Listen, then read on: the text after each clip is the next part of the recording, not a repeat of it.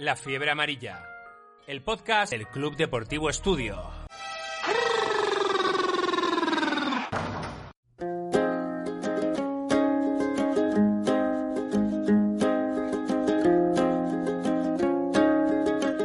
Hola a todos, bienvenidos a un nuevo programa de Fiebre Amarilla. Hoy tenemos con nosotros a Germán Gabriel.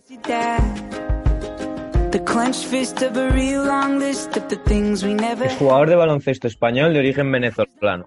Jugó gran parte de su carrera en España, formando parte de las plantillas de Unicaja, Orense, Girona, Bilbao y Estudiantes, y ganó el Mundial Sub-19 con la selección española. Tras acabar su carrera en el Marinos de Anzoategui de la Liga Venezolana, comenzó su carrera como entrenador y actualmente forma parte del staff técnico del Unicaja de Málaga como entrenador asistente.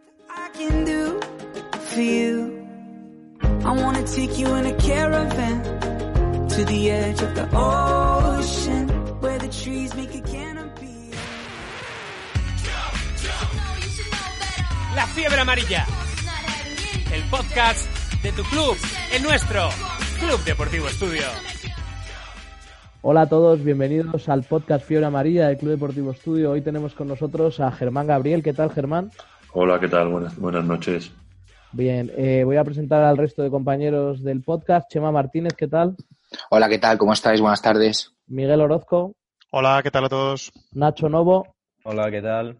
Y el rookie Félix de Fontecha, ¿qué tal? Hola a todos, ¿qué tal? Bueno, Germán, primera pregunta un poquito obligada por la situación. ¿Cómo estás llevando estas semanas que nos han hecho estar mucho tiempo en casa? ¿Has tenido alguna rutina? Bueno, cuéntanos un poco. Bueno, pues la manera más fácil de contároslo es que tengo una niña de seis años y un niño de dos.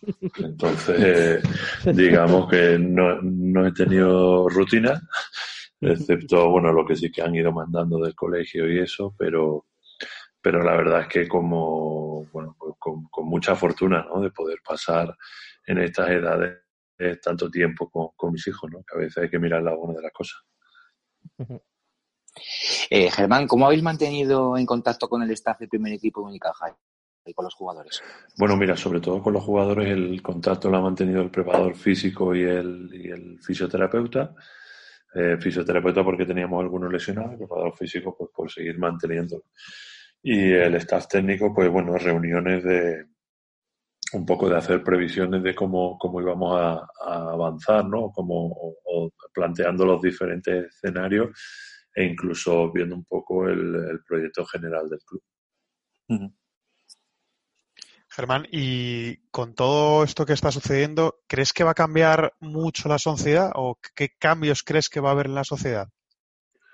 Eh, bueno, yo creo que ya son reales, ¿no? Eh, ahora que hemos podido, que ya podemos salir a dar paseo con los niños, es resulta bastante impactante, ¿no? Que aquí en España vayas paseando, te vayas a cruzar con una persona y uno de los dos se, se cambie completamente de, de acera, ¿no? Por, por, mantener esa distancia.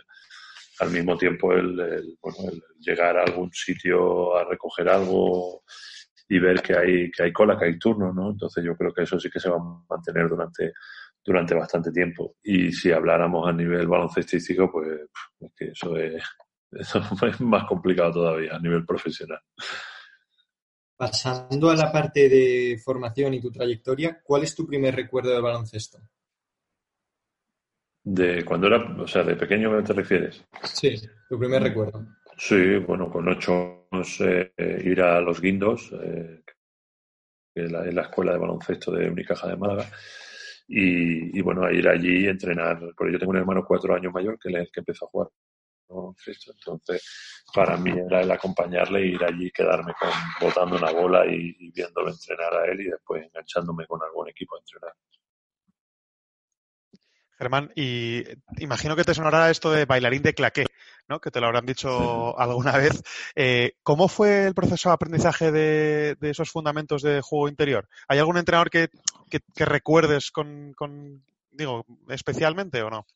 Sí, bueno, mira, el, el, yo a la edad, o sea, si ya avanzamos a lo que es deporte federado, uh -huh. a mí me federaron en, en categoría infantil y allí, bueno, era bastante desgarbado, con con, era alto, pero con, con, poca coordinación, ¿no? El salto a nivel físico lo, lo, doy yo en el primer año cadete que me suben con los cadetes de segundo año y a partir de ahí el entrenador que teníamos que era Paco Alonso, eh, que bueno, que llegó a tener la oportunidad de entrenar en ACB y que ahora eh, hasta, está o ha estado muy involucrado con la fundación de Unicaja.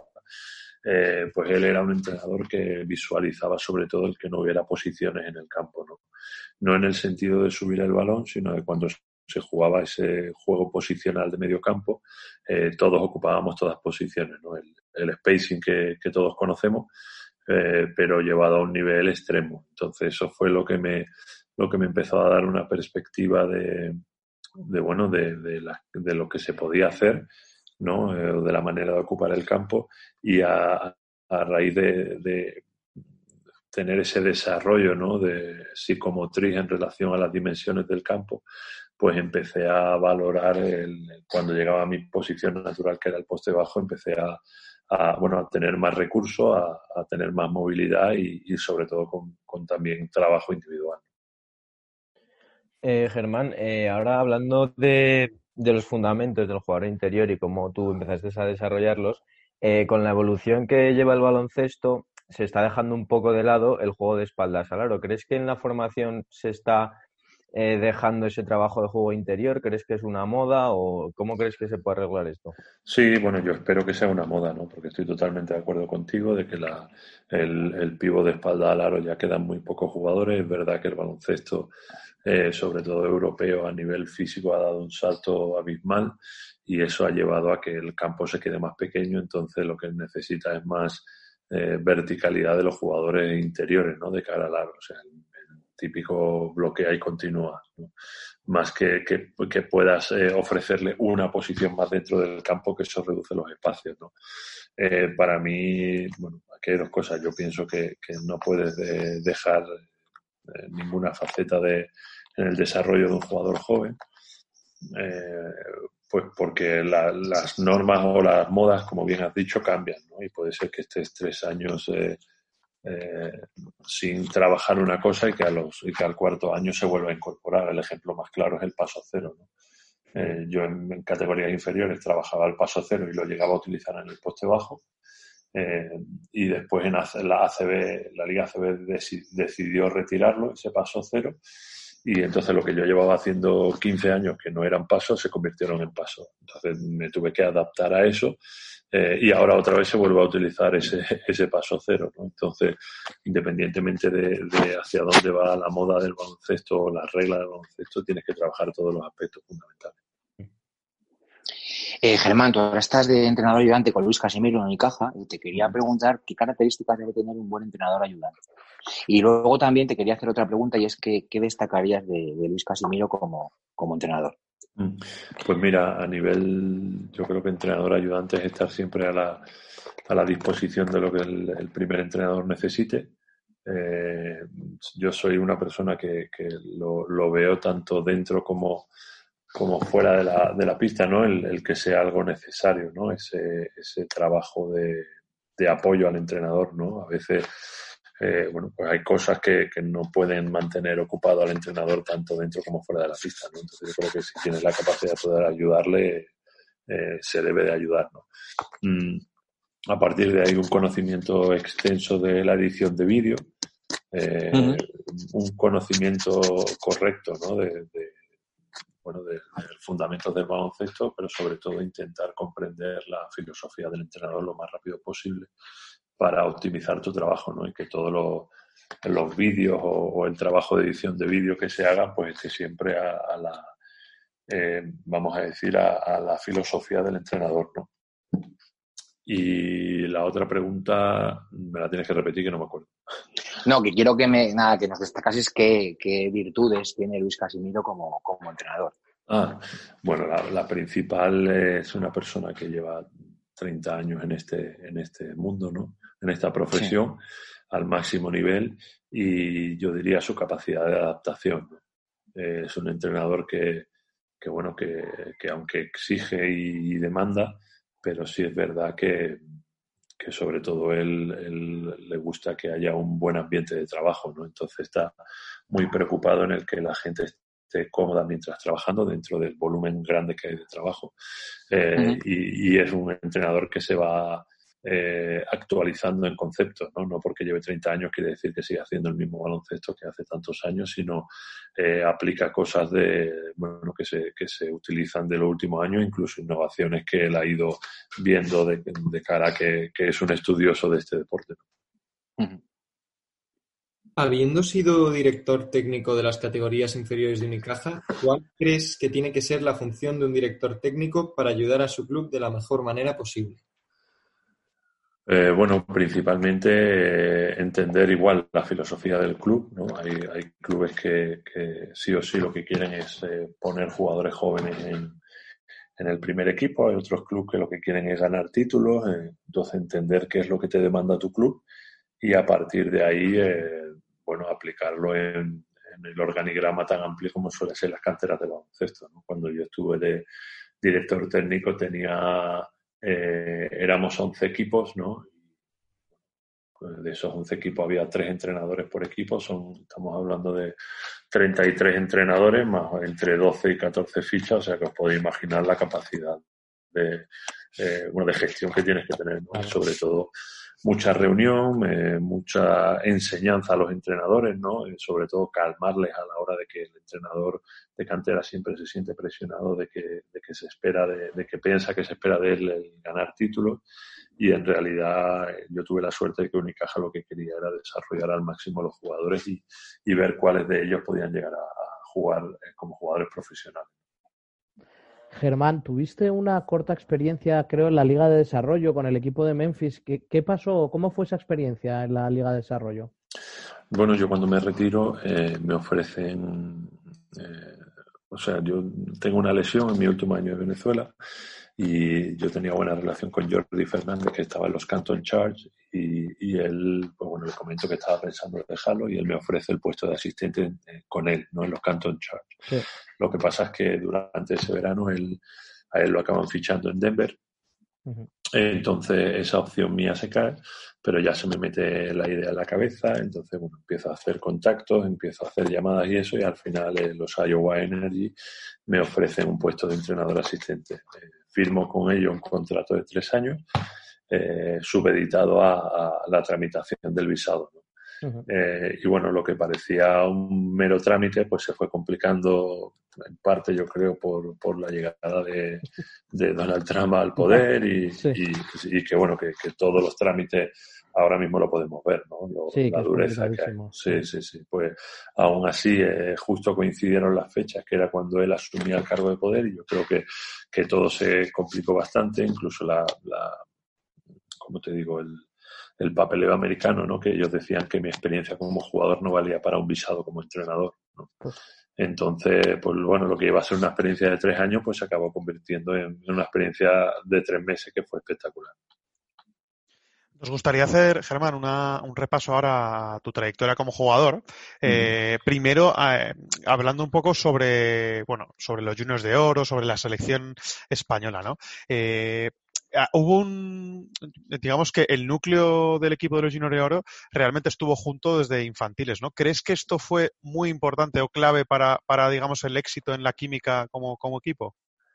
Eh, sí, yo creo que, bueno, hay que valorar muchas cosas. No había jugadores comunitarios ¿no? en los primeros equipos, entonces eso hacía que los clubes se fijaran muchísimo en, en, las canteras, ¿no? Y las apuestas eran grandísimas. No había, eh, no se solía traer a gente de fuera a la cantera. Entonces toda la apuesta era apuesta nacional, ¿no? Eso hizo que, que la Federación Española hiciera un trabajo espectacular con las concentraciones del siglo XXI en Guadalajara y a partir de ahí pues muchas concentraciones, mucho tiempo juntos, mucho baloncesto y eso nos fue llevando a, desarrollar eh, bueno, esa unión y ese conocimiento del baloncesto tan grande que nos llevó a conseguir esos títulos. Germán, en, el equipo, bueno, el equipo que ya va a jugar el Mundial a Portugal, eh, prácticamente teníais todos un apodo, ¿no? El tuyo era Yogi. ¿A qué se debía? Bueno, yo siempre he sido muy cercano, ¿no? Mi idea siempre era el de eh, que, teníamos que tener una buena dinámica, entonces yo, igual que hay gente que daba la mano, yo siempre daba abrazos cuando nos veíamos y eso, ¿no? Entonces ahí empezaron a decir, con lo grande que yo era, pues empezaron a mm. decir, ah, el abrazo del oso, el abrazo del oso, y Charlie Sainz un día dijo Yogi, y a partir de ahí se quedó. Y una vez, bueno, cuando empezasteis el Mundial, ¿cuáles eran vuestras expectativas? ¿Creíais eh, que podíais lograr el oro? ¿Cómo, ¿Cómo, lo veías antes del Mundial? Bueno, yo creo que una de las grandes cosas de, esta, de esa selección fue que siempre llegábamos sin expectativas, ¿no? Cuando jugamos el campeonato de Mannheim eh, íbamos a divertirnos y al final nos encontramos que estábamos jugando en la final. En el europeo nos pasó exactamente lo mismo. Eh, perdimos el primer partido y, bueno, sí que nos pusimos un poco o nos dimos cuenta de que no estábamos dando nuestro nivel, pero nunca pensamos que podíamos llegar a un oro y en un mundial igual. Yo creo que, que vivíamos eh, la, la, pureza de, chavales jóvenes que no sabían hasta dónde podían llegar, entonces no había presión. ¿Cómo fue ese partido contra Grecia, eh, con algo de polémica por el resultado, que finalmente les elimina y les deja sin poder optar a las medallas? Eh, además teníais una rivalidad enorme con ellos, ¿no? Sí, eh, nosotros habíamos jugado durante muchos años contra ellos, entonces éramos dos de las generaciones más competitivas, junto a nivel europeo, junto con Croacia también. Pero es verdad que Grecia y España eran los que marcaban el, bueno, un poco el, el camino, ¿no? Hacia dónde iba el baloncesto en, aquella generación.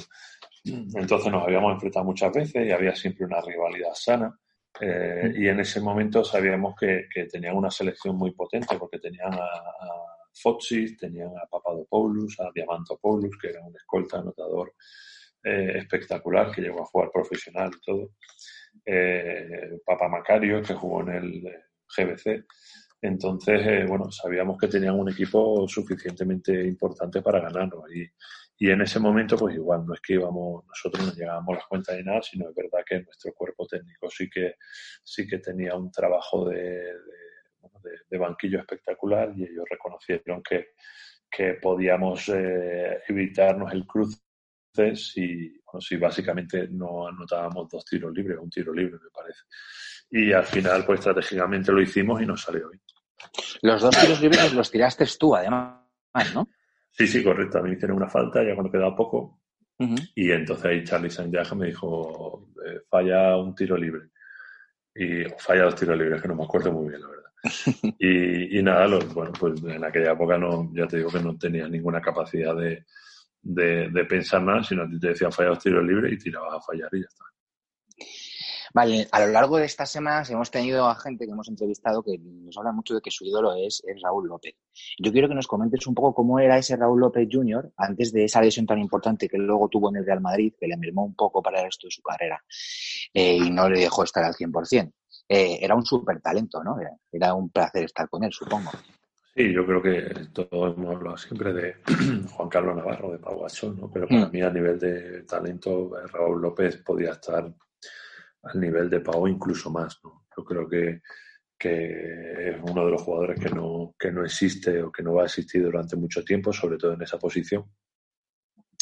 Y, bueno, tenía un carácter introvertido, pero tenía un talento y una personalidad propia para liderar un equipo, ¿no? Y sobre todo una obsesión sana por el baloncesto que le llegó a, a incluso teniendo esa, esas lesiones, poder jugar 19 años, ¿no?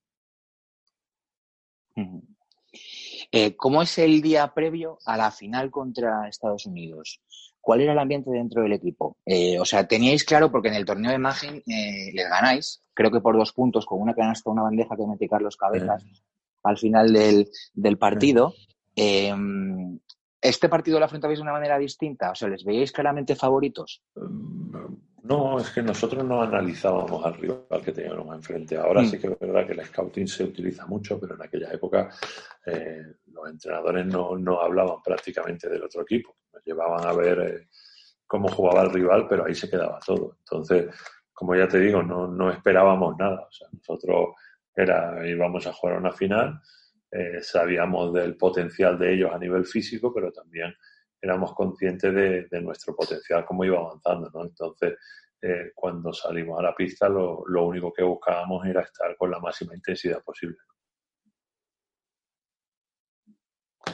¿Qué importancia tuvo Charlie Sainz de Aja en la consecución del campeonato? Pues la máxima, como cada miembro de los que estuvimos ahí. Yo creo que era una persona que nos sabía llevar perfectamente a todos, al grupo, que hacía que esas concentraciones de 30 y 40 días no se hicieran tan largas a nivel mental y sobre todo muchas veces tenía un carácter de, de padre, ¿no? Más que, más que de entrenador que nos ayudaba mucho. Germán, eh, dejando a un lado la etapa de junior, en la selección eh, no debutas en un campeonato hasta 2013, aunque habías tenido alguna participación en torneos eh, preeuropeos o clasificatorios, ¿no? y ese año, ese Eurobásquet de Eslovenia, no van ni Felipe, ni Pau, ni Navarro, ¿no? Tus compañeros de, los junioreros. ¿Qué recuerdos tienes de, ese campeonato en el que conseguimos un bronce? Mira, eh, fue algo muy curioso porque de, los juniors de oro, mm, sí, creo que sí, que yo era el único que iba A, ese, porque estaba José Manuel Calderón, pero él por lesión no pudo ir a ese mundial.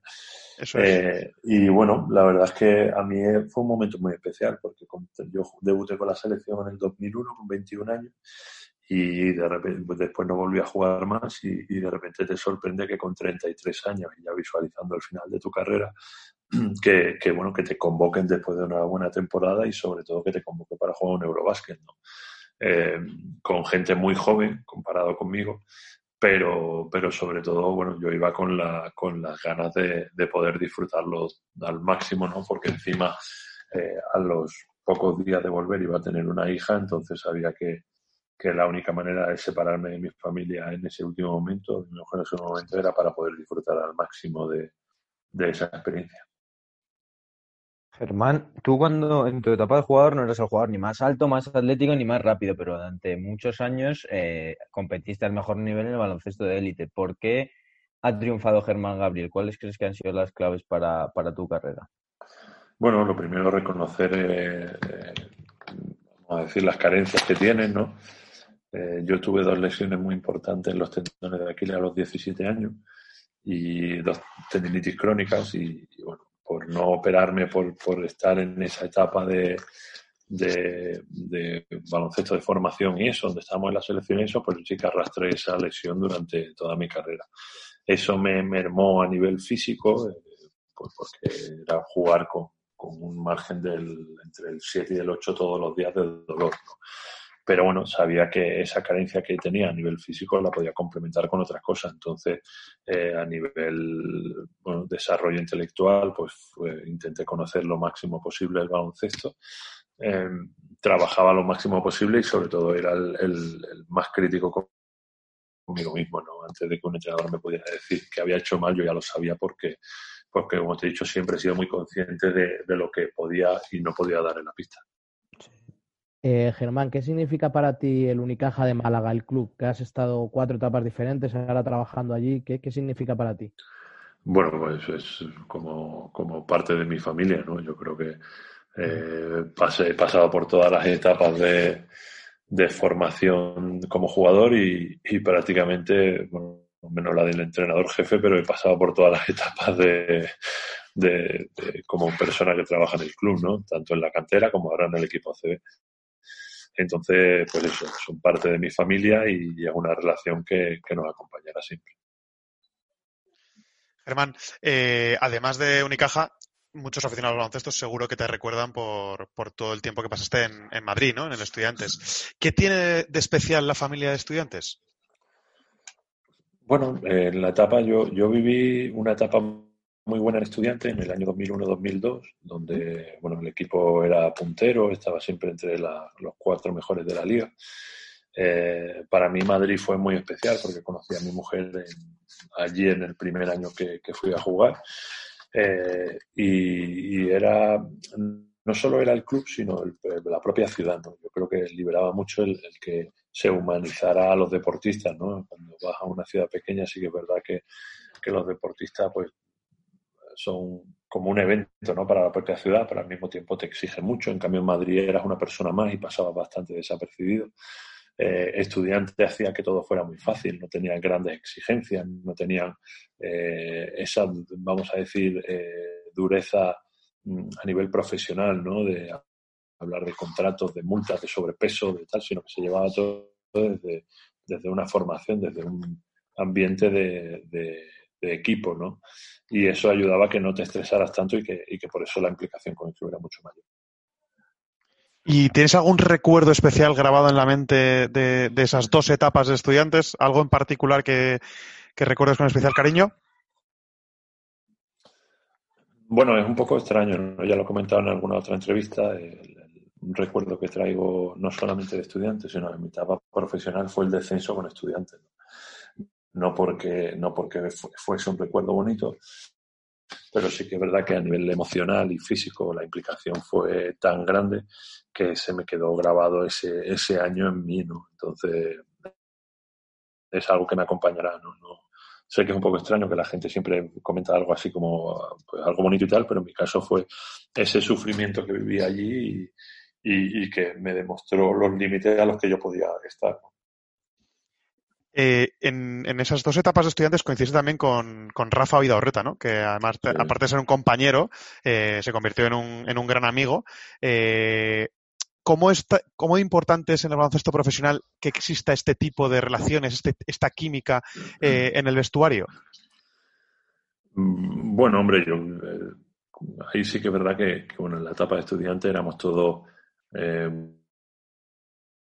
estábamos todos muy unidos, ¿no? no que hiciéramos vida fuera de ahí, pero cuando entrábamos en el vestuario el trato era de, de pues eso, de casi familia, ¿no? Mi relación con Rafa la puedo catalogar como, como un hermano, ¿no? Un hermano mayor que he tenido, con, las cosas buenas y con las cosas malas que trae esto, pero, pero era espectacular, ¿no? Y aún así, pues la seguimos teniendo y ya te digo que no hay, bueno, nos llamamos prácticamente todos los días, es raro el día que no nos llamemos para contarnos cualquier cosa, o sea, a mí es, además de todo lo que lo que, lo que me deja el baloncesto a, mí, a nivel profesional, eh, para mí lo más importante es esto, ¿no? este tipo de cosas que me, que me deja a nivel personal.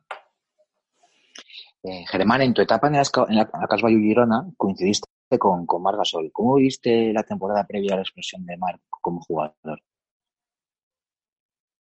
Mm, cuando yo estuve con él, él venía de un año bastante duro en el Barcelona, donde mm. no entraba dentro de la plantilla. Entonces era un jugador con muchas ganas, pero que se le había tratado mal, a nivel de paciencia, a nivel de... Entonces él, estaba cansado del baloncesto. Y, bueno, yo creo que él todavía no era consciente del potencial que podía tener. Fue al año siguiente al, al, jugar juntos donde él sí que explota ¿no? a nivel personal y se mm. convierte en, en, el jugador que es, ¿no? que no tiene ningún techo y sigue creciendo. ¿no? Entonces, bueno, verlo no tanto en ese primer año que ya daba eh, despuntes de buena calidad, sino al año siguiente el ver cómo ese jugador podía convertirse en lo que se convirtió. Germán, te voy a hacer ahora un par, unas preguntas que son más tipo test, ¿vale? Como Más, cortitas. La primera es si me sabrías decir tu mejor recuerdo en una cancha de baloncesto. Este positivo. Eh, Venezuela, el, ganar el título de liga. Un jugador que durante tu carrera siempre te haya parecido pues el que más difícil te ha resultado defender o el que más te ha impactado viéndolo jugar. Eh, Marcus Heislip. Jugamos juntos, pero es verdad que en cada día los entrenos lo sufría y, ver esas condiciones físicas, ya te digo que no las he vuelto a ver. Un, ídolo, un jugador que, te, te gustara especialmente cuando eras más pequeño. Ah, bueno, yo me basaba mucho en. Eh, tuve la suerte de que los dos jugadores referentes para mí jugué con ellos, que era Juan Orenga y Alfonso Reyes.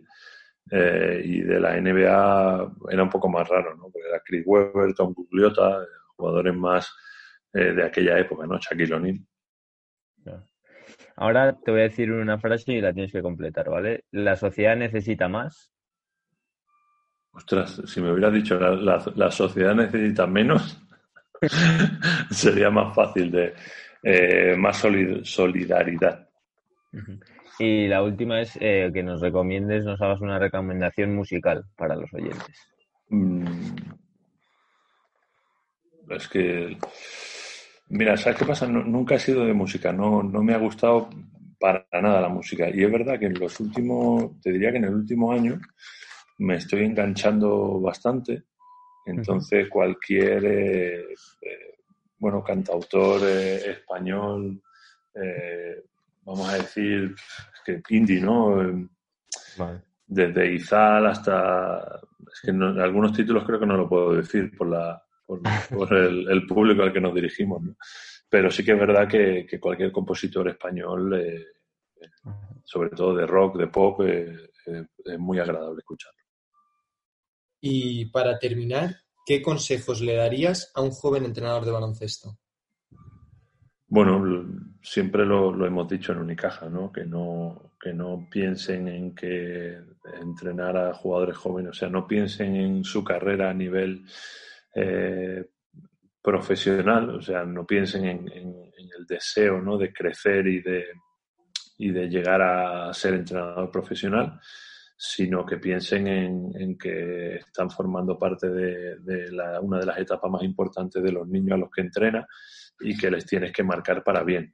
Eh, yo recuerdo especialmente a mis tres entrenadores en etapa infantil, cadete y junior, y eran personas que no llegaron eh, nunca ser entrenadores profesionales, pero, eh, bueno, excepto Paco Alonso, pero, pero sí que es verdad que a mí me marcaron a nivel personal. Bueno, Germán, pues esperemos que estos consejos le lleguen a, los jóvenes entrenadores del, del, Club Deportivo Estudio. Queremos agradecerte este rato que has pasado con nosotros recordando pues eso, tu paso como jugador y también mm. pues tu paso ahora como miembro del cuerpo técnico de Unicaja, desearte salud y a ver si podemos volver pronto todos a disfrutar de, lo que más nos gusta, que es el baloncesto. Correcto, perfecto. Muchas gracias a vosotros y espero que lo podamos repetir. Muy bien, gracias. Hasta otra. Venga, adiós. Hasta otra. La respuesta siempre será sí. No hay alternativa. Qué lujazo eh, contar con Germán Gabriel, con experiencia en, en ACB, en, en Unicaja, estudiantes, un jugador muy importante, sobre todo con un estilo de juego muy definido y unos valores eh, muy claros que, que, le han llevado a triunfar en, en esta liga. Y recordando su etapa con los Juniors de Oro, que les llevó a ese oro en Lisboa y que tanto recordamos los de esa época. Un entrenador que, que como jugador marcó la clave de lo que era un buen jugador interior y que bueno, que él también ha aprovechado para defender esa posición que muchas veces ahora el juego la está llevando a, despreciar un poco. Ha sido una charla muy, muy buena, muy positiva y nada, esperemos que os haya gustado. Eh, muchas gracias a todos los que hacen posible que salga este programa adelante y os esperamos en el próximo capítulo de Fiebre Amarilla rescatarme.